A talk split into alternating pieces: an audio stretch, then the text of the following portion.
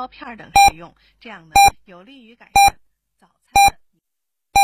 的。FM 九九八提醒您，现在是北京时间二十一点整。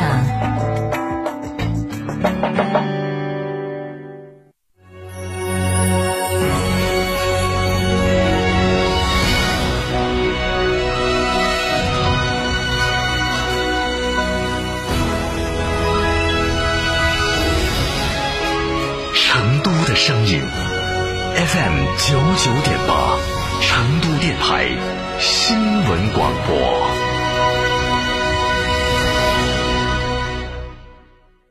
钢化紫金燃气干衣宝，六十度以上高温除菌，守护全家健康，从此不怕湿冷天，天天都有大太阳。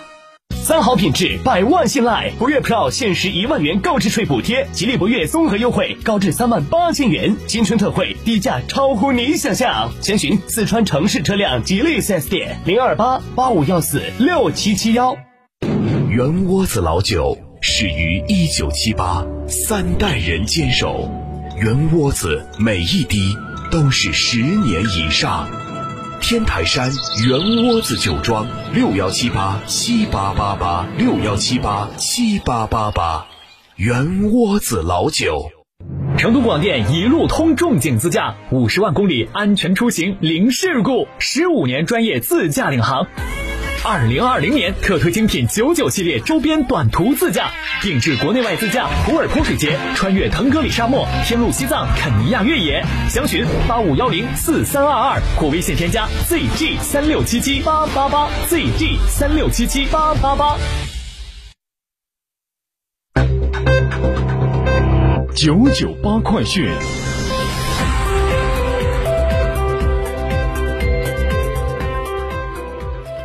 这里是成都新闻广播 FM 九十九点八，我们来看这时段的九九八快讯。首先来看国内方面，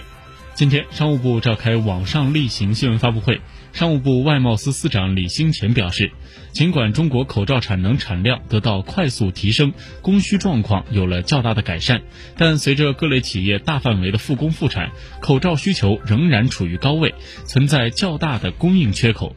同时，李兴前表示，近日世卫组织将新冠肺炎疫情的全球风险级别上调到非常高，疫情有在全球蔓延的趋势。目前，中方正在密切关注全球疫情发展形势，也注意到了中国的一些重要的贸易伙伴受到了疫情影响，给全球产业链的顺畅运转带来了一定的干扰，跨国企业供应链率先受到了波及。在经济全球化背景下，各国相互协作、优势互补，产业链、供应链你中有我，我中有你，相互嵌入。目前来判断，疫情对国际市场的需求带来一定影响，主要体现在人员交流受限、国际物流不畅、国际货物贸易，特别是中间品贸易更容易受到影响。但这个影响是阶段性的，总体可控的。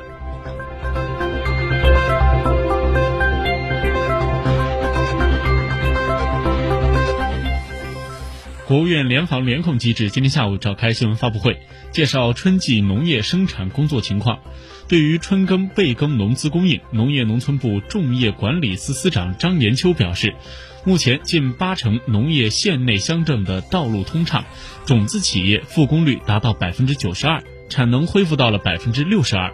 农业农村部畜牧兽医局局长杨振海在发布会上介绍，尽管受到新冠肺炎疫情冲击等困难，但也有信心实现全年生猪产能基本恢复到接近常年的水平。杨振海表示，根据监测，能繁母猪存栏连续四个月恢复增长，累计比去年九月份增长了百分之八，基本实现了到去年底生猪生产止降回升的目标。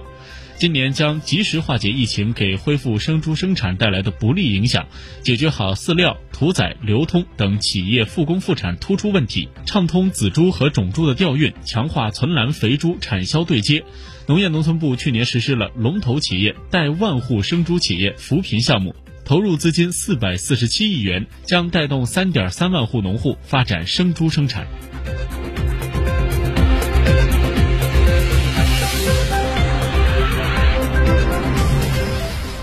国务院联防联控机制今天召开新闻发布会，介绍春季农业生产工作情况。农业农村部渔业渔政管理局局长张显良表示，陆生和水生之间的两栖爬行动物，如龟鳖类和蛙类，根据协商，明确由农业部按照水生动物管理。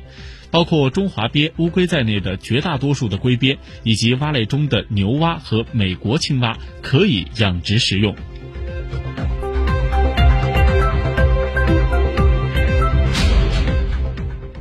教育部日前就二零二零届全国普通高校毕业生就业创业工作发文，文件要求要拓宽毕业生就业和升学渠道，引导毕业生到基层、到现代农业、社会公共服务等领域就业创业，开展精准宣传动员和重点征集，引导高校毕业生参军入伍，招录更多的高校毕业生到急需教师的高中和幼儿园任教。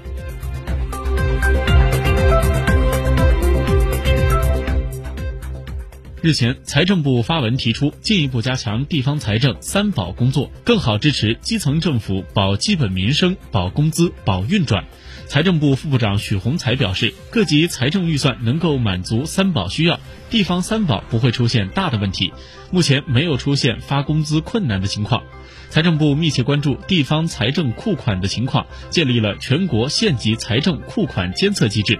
根据各地，特别是湖北等疫情影响较大地区的财政库款情况，加强资金调度，确保疫情防控、三保等资金及时足额拨付到位。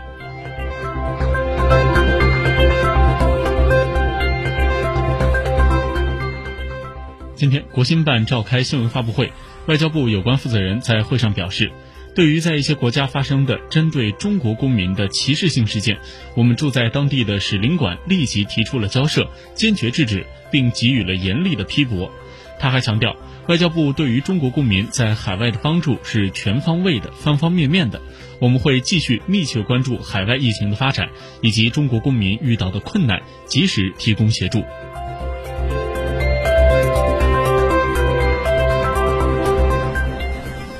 根据交通运输部网站的消息，交通运输部近日印发《关于分区分级做好水路运输服务保障工作的通知》，通知要求高风险地区继续严格做好疫情防控，根据当地政府和卫生健康检验检疫部门要求，视情况推进水路客运逐步有序复航，客船的载客率不超过百分之五十。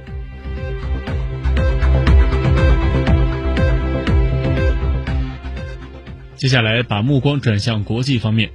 根据韩联社报道，韩国中央防疫对策本部今天通报，当地时间五号的零点到十六点，韩国新增三百二十二例新冠肺炎确诊病例，累计确诊达到了六千零八十八例，死亡病例增加到四十一例。另外，根据韩国外交部的消息，截止到今天上午九点，因新冠肺炎疫情对韩国采取入境管制措施的国家和地区增加到九十六个。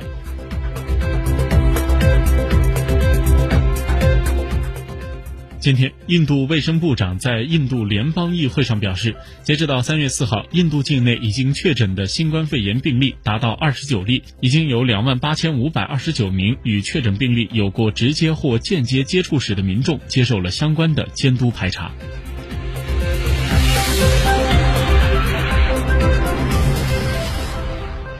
希腊当地时间三月五号的早些时候，根据希腊卫生部门消息，希腊新增新冠肺炎确诊病例一例，累计达到十例。第十例确诊患者是一名希腊女性，为第九例确诊患者的密切接触者。二人在最近曾随。